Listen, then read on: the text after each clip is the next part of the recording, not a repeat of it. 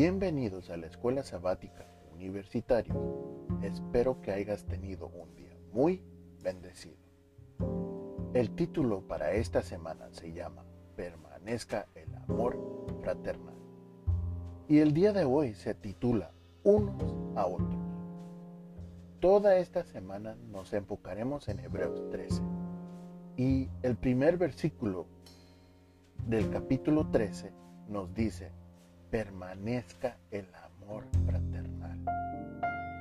Pero, ¿qué es el amor fraternal? ¿Cómo lo explicas tú esto a tu amigo? Pues primero tenemos que entender qué tipo de amor es esto. Es un amor que nos manda amarnos unos a otros.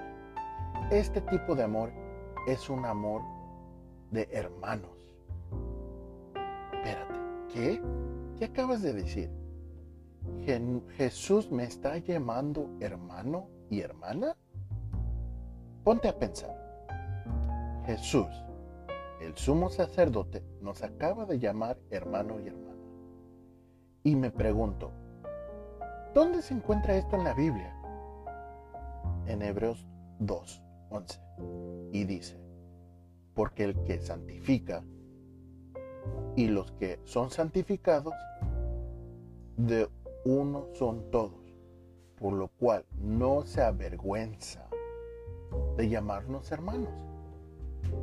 ¿Y quién es el que santifica? Jesús. ¿Y si nos ve como hermanos, somos familia? Claro que sí. Pablo no nos ve como un grupo de personas que se ocupan en su salvación, en una relación personal con Jesús, sino como una familia, un hogar que se salva junto. Lo que hace Jesús para salvarnos es descrito como amor fraternal. Tenemos que ser de un mismo sentir, compasivos, amándonos fraternalmente, misericordiosos y amigables. El amor fraternal implica animarse uno a otro para que nadie se quede sin la gracia de Dios. Y esto se encuentra en Hebreos 3, 13, 10, 24 al 25, 12 del 15 al 17. En el capítulo 13 menciona varias, varias acciones para mostrar este amor. Ser hospitalarios. Hebreos 13:2. Visitar y apoyar a los prisioneros y a los que han sido víctimas de maltrato. 13:3. Respetar al matrimonio. Hebreos 13 del 7 al 17.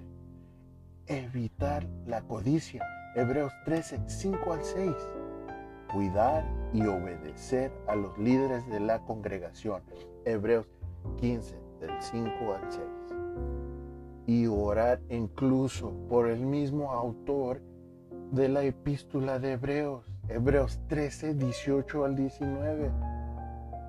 Esta semana aprenderemos de cómo permanecer en el amor fraternal. Hasta la próxima. Que Dios te bendiga.